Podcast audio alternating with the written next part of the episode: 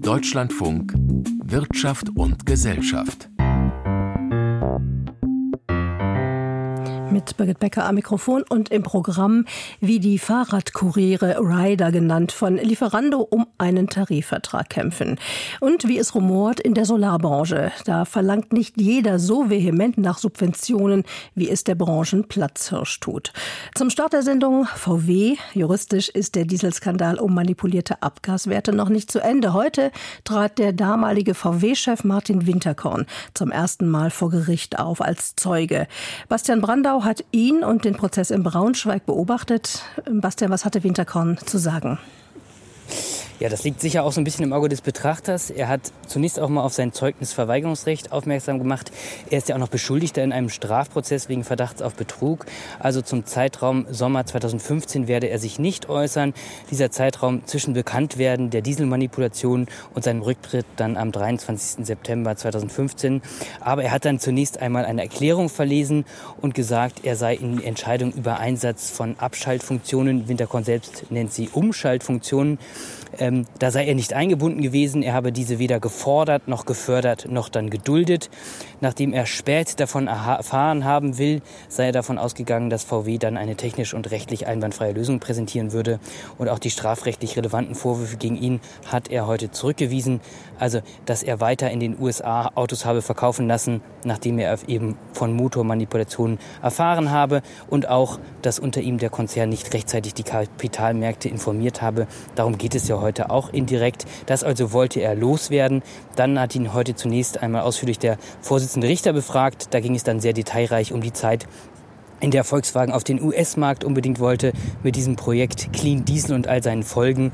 Wir haben eine Reihe von Protokollen gesehen, die Winterkorn vorgehalten wurden, Folien, Präsentationen aus den unterschiedlichen Gremien im VW-Konzern und immer wieder die Frage des Vorsitzenden, an was sich Winterkorn erinnern könne, welche Schlussfolgerungen er daraus ziehe. Winterkorn galt ja als ein Chef, der über alle Details Bescheid wissen wollte und Winterkorn hat hier ja immer wieder sinngemäß gesagt, dass ihm die Problematiken da bekannt gewesen sein, ähm, eben um die Entwicklung dieses vermeintlich sauberen Diesels, nicht aber die Details. Er sei dann davon ausgegangen, dass Lösungen gefunden werden.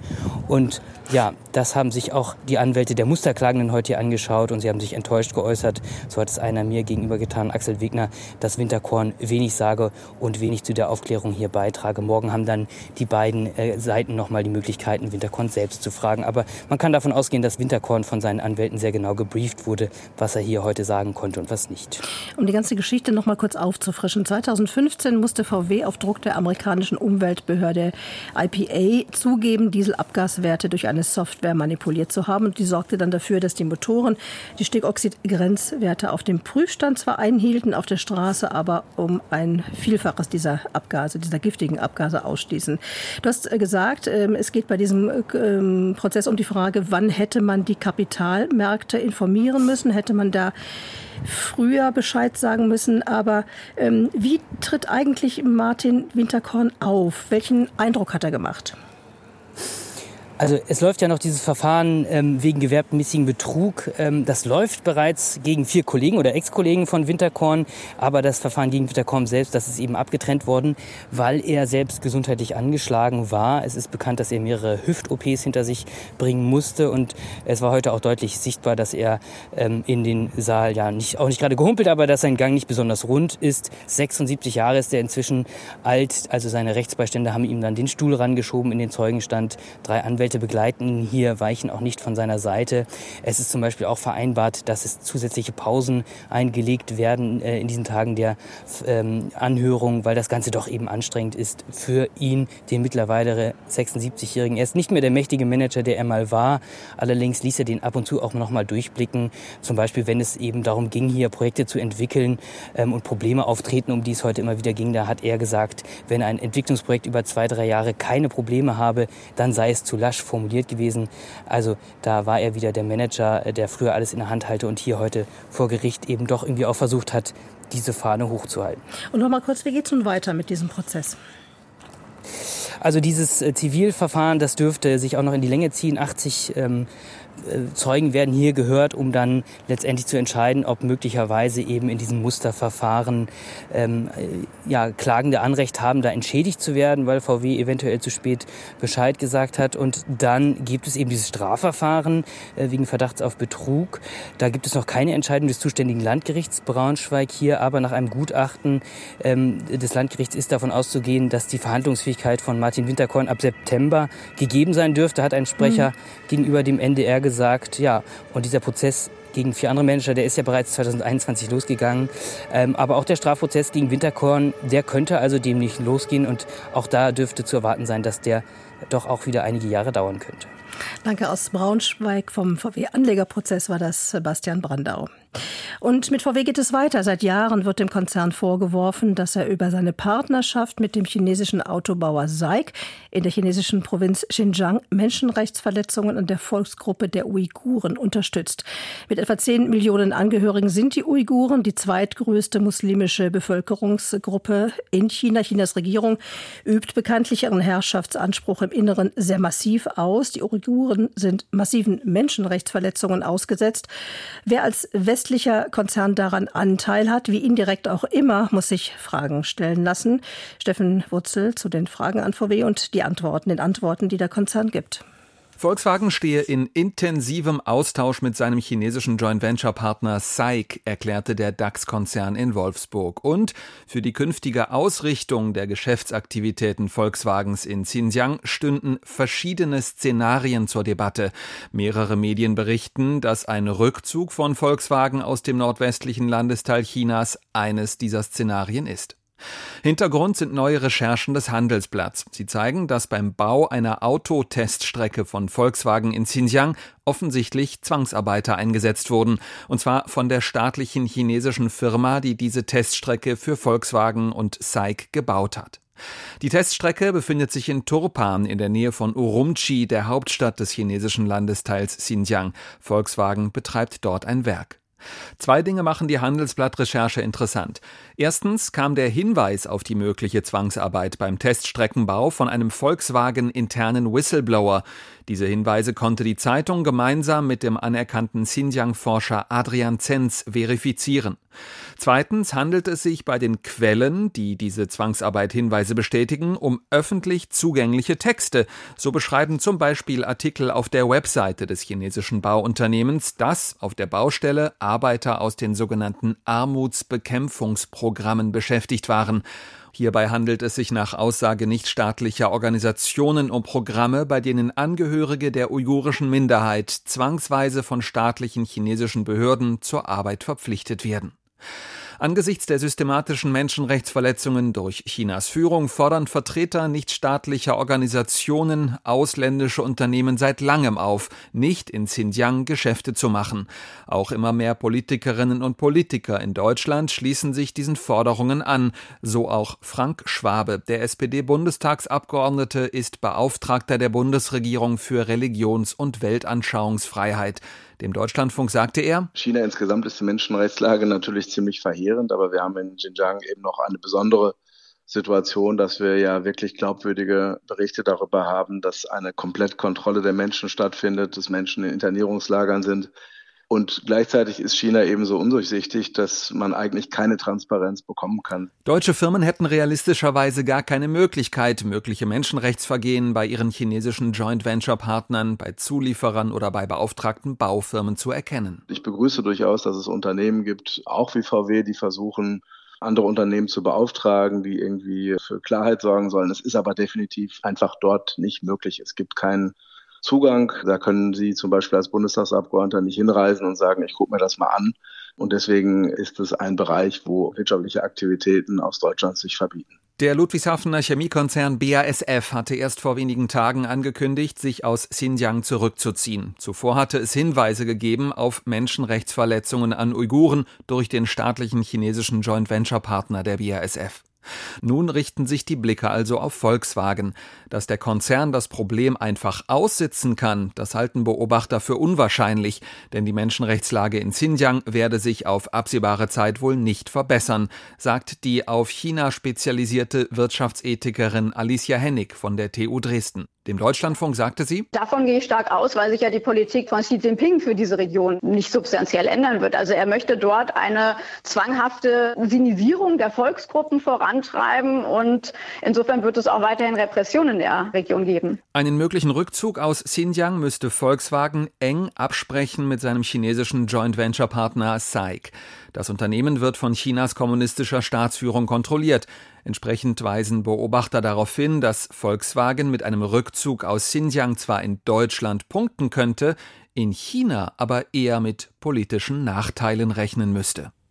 Steffen Wurzel war das. Und Themenwechsel. Ein Drittel der Bevölkerung in Deutschland hat einen Migrationshintergrund, aber bis auf einen sehr kleinen Teil ist niemand davon Beamtin oder Beamter. Was außerdem auffällt, Frauen mit Migrationshintergrund sind zunehmend besser ausgebildet, arbeiten aber sehr oft nicht in Vollzeit. Das sind zwei Erkenntnisse aus einer neuen Studie des Bundesinstituts für Bevölkerungsforschung. Eine Studie, die ein paar gedankliche Anstöße liefert in einem Land, in dem dem die Fachkräfte ausgehen. Ludger Fittkau dazu. Es ist eine gute Nachricht für eine Gesellschaft, die auf qualifizierte Arbeitskräfte angewiesen ist. Laut der neuen statistischen Analyse des Bundesinstituts für Bevölkerungsforschung in Wiesbaden hat sich zwischen 2013 und 2022 die Zahl der akademischen Abschlüsse bei den 35-Jährigen mit Migrationshintergrund stark gesteigert. Bei den Männern um 15 Prozent, bei den Frauen sogar um 28 Prozent. Sophie Straub, wissenschaftliche Mitarbeiterin des Instituts. Auch bei der Hochschulzugangsberechtigung hat sich einiges getan. Der Anteil derjenigen, die eine Hochschule besuchen, hat über die Zeit zugenommen von 2013 auf 2022.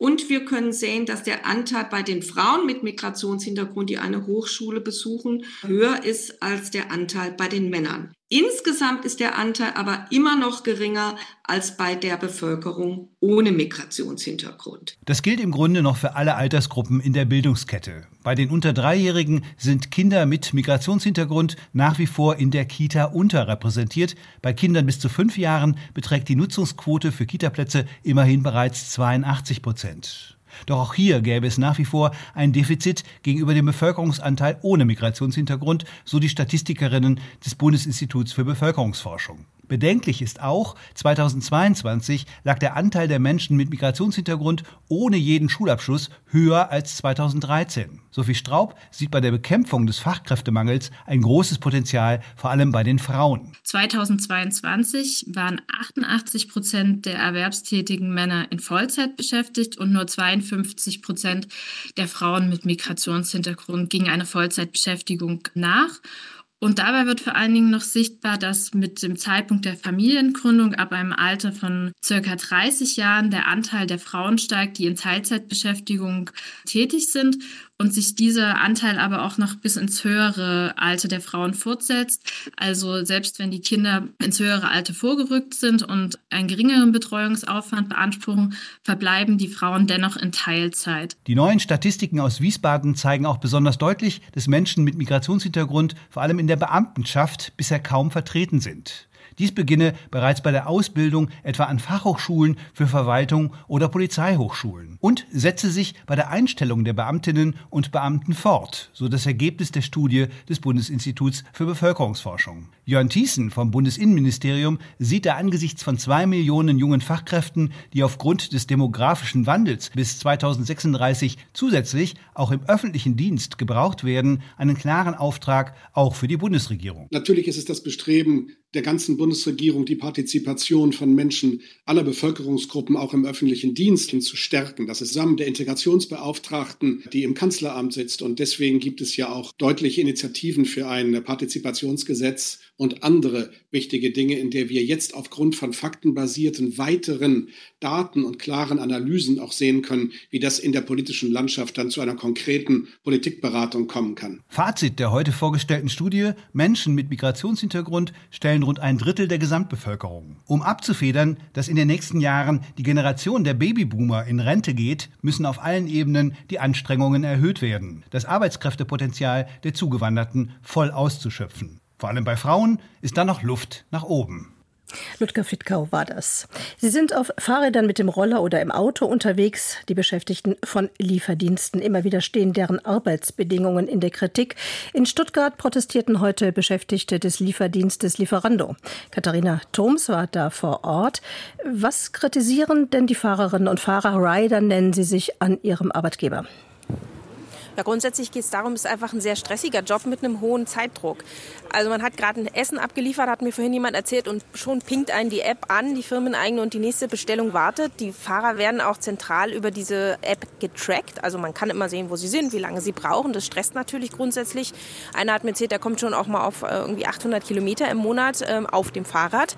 Und den Beschäftigten geht es darum, klar, die wissen ja, worauf sie sich eingelassen haben, aber dass diese Bedingungen eben fair sind und dass die klar geregelt sind. Im Moment gibt es nämlich keinen Tarifvertrag bei Lieferando. Es gibt allerdings einen Betriebsrat. Das wurde schon ziemlich hart erkämpft. Die haben auch dafür gekämpft, dass es Diensthandys gibt und dass Dienstfahrräder gestellt werden. Aber das Team ist sich einig, die Bezahlung ist zu gering. Vor allem, wenn man auch in so einer teuren Stadt wie Stuttgart lebt. Es sind ja oft Großstädte, in denen diese Lieferdienste unterwegs sind.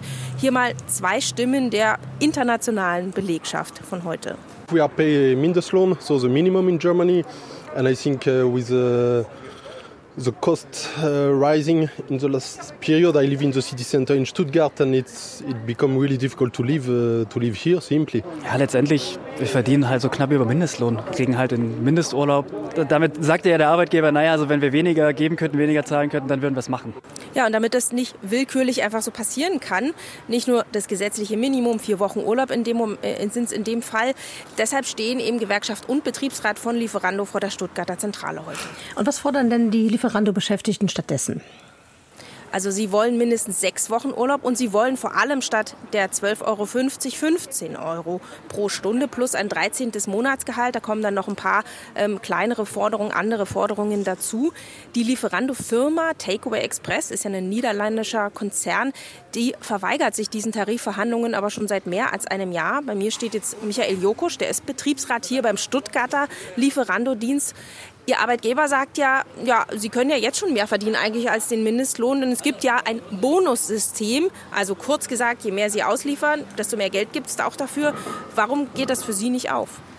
Ähm, das Problem ist an dem Bonussystem, dass es abhängig ist von der, von der Arbeitszeit, die ich im Monat abgebe. Also als Minijobber bekomme ich von diesem Bonus ungefähr 10 Euro. Als Vollzeitler kann ich bis zu 400 Euro im Monat damit verdienen. Das ist eine Ungleichbehandlung. Wenn ich das dann runterrechne auf den, auf den Stundenlohn, dann ist klar, dass ich dann über dem Mindestlohn bin bei, bei dem Vollzeitler. Bei dem Minijobber, der hat aber seinen Mindestlohn. Also ist Ungleichbehandlung, je nachdem, wie viele, in welche Lohn oder in welchem Job Lohngruppe ich bin einfach. Ja, also diese Gleichbehandlung und eben einen Tarifvertrag fordert man. Die Boni können auch dafür sorgen, dass die Fahrerinnen und Fahrer dann vor lauter Zeitdruck einfach noch mehr ausliefern wollen, viel gefährlicher im Straßenverkehr unterwegs sind, hat mir vorhin jemand erzählt und das will man eben abstellen. Vielen Dank. Die Baden-Württemberg-Korrespondentin Katharina Thoms war das über die Mühen der Lieferando-Beschäftigten zu einem Tarifvertrag und zu besseren Arbeitsbedingungen zu kommen.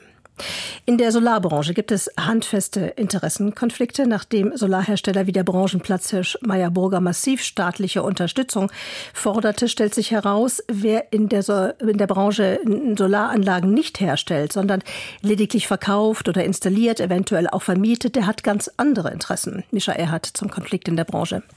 Der Riss geht mitten durch die deutsche Solarindustrie und die Kontrahenten sind klar positioniert. Auf der einen Seite Solarmodulproduzenten wie Meyer Burger, Solarwatt oder Heckert Solar.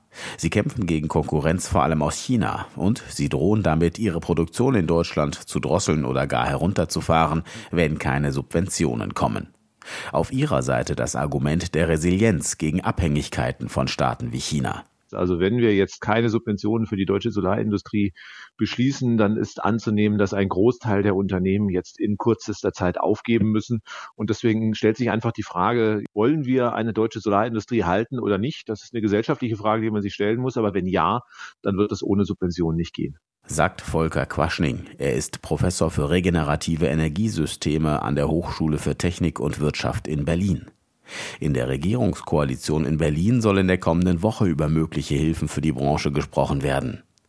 Jens Beusen-Hogräfe, stellvertretender Leiter der Forschungsabteilung Konjunktur und Wachstum am Kiel-Institut für Weltwirtschaft, hält Subventionen in diesem Fall für herausgeschmissenes Steuergeld. Deutschland hat einfach diesbezüglich für vergleichsweise günstige Produkte keine guten Standortbedingungen und es wäre eben herausgeworfenes Geld, da hinterher zu subventionieren. Aus anderen Gründen wiederum sind Unternehmen wie Enpal oder 1,5 Grad mögliche Hilfen ein Dorn im Auge. Denn sie produzieren kaum Solarmodule, sondern installieren für ihre Kunden ganze Photovoltaikanlagen. Deswegen sind sie gerade an billigen Modulen aus dem Ausland und insbesondere China interessiert. Die geplanten Hilfen könnten in Form sogenannter Resilienzboni kommen für Produkte made in Germany. Das ist die gleiche Stoßrichtung wie der Net Zero Industry Act der EU mit dem Ziel, bis 2030 mindestens 40 Prozent des Bedarfs an strategischen Technologien selbst decken zu können. Boni für Solarprodukte made in Germany indes könnten die Geschäfte von Enpal und Co. stören. Energieexperte Volker Quaschning. Ja, die Unternehmen, die protestieren, die setzen ausschließlich auf China-Waren oder auf anderen Ländern zumindest. Da ist der Protest natürlich erstmal verständlich. Andererseits muss man natürlich auch schauen, dass die Subventionen durchaus auch negative Folgen haben können. Studieren konnte man das unlängst bei einer aus dem Bundesverkehrsministerium kommenden Förderung von Solaranlagen in Verbindung mit E-Autos. In kürzester Zeit war die Förderung vergriffen, woraufhin Verbraucherinnen und Verbraucher sich mit Neuanschaffungen zurückhielten gerade mit dieser Erfahrung gibt es bei, natürlich bei Unternehmen die Sorge, dass solche Förderprogramme natürlich auch Verkaufszurückhaltungen erzeugen können. Und wenn das hier auch wieder passieren sollte, ist das Risiko natürlich da, dass am Ende auch Käuferinnen und Käufer verschreckt werden. Weil der Bundesverband Solarwirtschaft BSW jedenfalls Hilfen von politischer Seite für die Solarindustrie befürwortet, ist vor wenigen Tagen 1,5 Grad aus dem Lobbyverband ausgetreten. Auf Nachfrage des Deutschlandfunks heißt es beim BSW, in der Frage möglicher Hilfen seien Kompromisse erforderlich. Und der bestehe in diesem Fall darin, dass sich der Verband zwar für Resilienzboni ausspricht, sich dafür aber gegen die Einführung von Zöllen und Handelsbarrieren einsetzt. Die politisch richtige Entscheidung in diesem Streit zu treffen dürfte nahezu unmöglich sein. Denn während die einen sagen, sie werden die Produktion drosseln, sollte keine Förderung kommen, hat 1,5 Grad ein geplantes Werk in Frage gestellt für den Fall, dass die Förderung kommt. Mischa Erhardt war das über Konflikte in der Solarbranche. Zur letzten Sendestation in den Frankfurter Börsensaal zu Claudia Wehrle. Es gab heute eine für die Konjunktur ernüchternde Botschaft des Bundeswirtschaftsministers, der ankündigte, die Regierung wäre, werde ihre Konjunkturprognose senken auf ein Plus von nur mehr 0,2 Prozent. Zugleich gab es aber auch eine nette Nachricht aus der Maschinenbaubranche. Nominal ein Auftragsplus von 5,9 Prozent.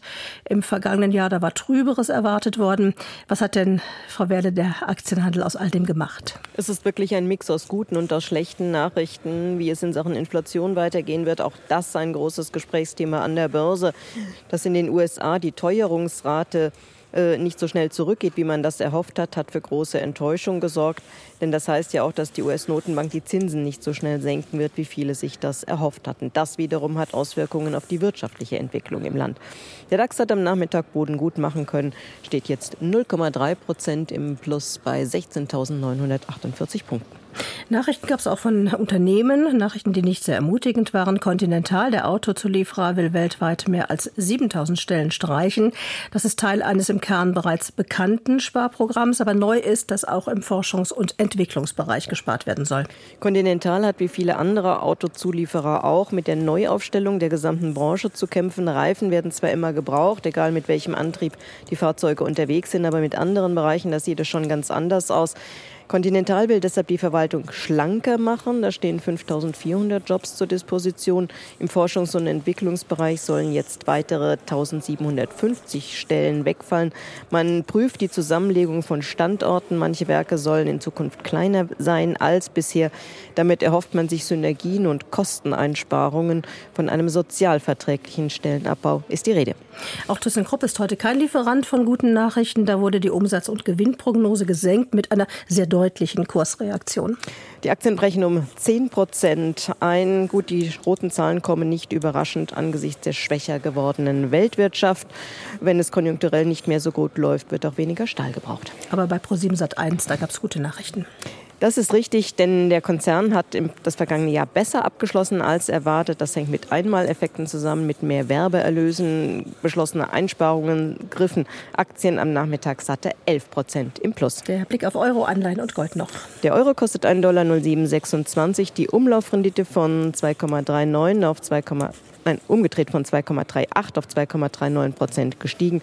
Und die Feinunze Gold wird mit 1.991 Dollar 15 gehandelt. Claudia Werle war das mit dem Börsenbericht. Vielen Dank. Damit geht Wirtschaft und Gesellschaft zu Ende. Gleich nach der Nachrichtenkultur heute mit Karin Fischer. Hier verabschiedet sich Birgit Becker. Danke fürs Zuhören und einen schönen Tag.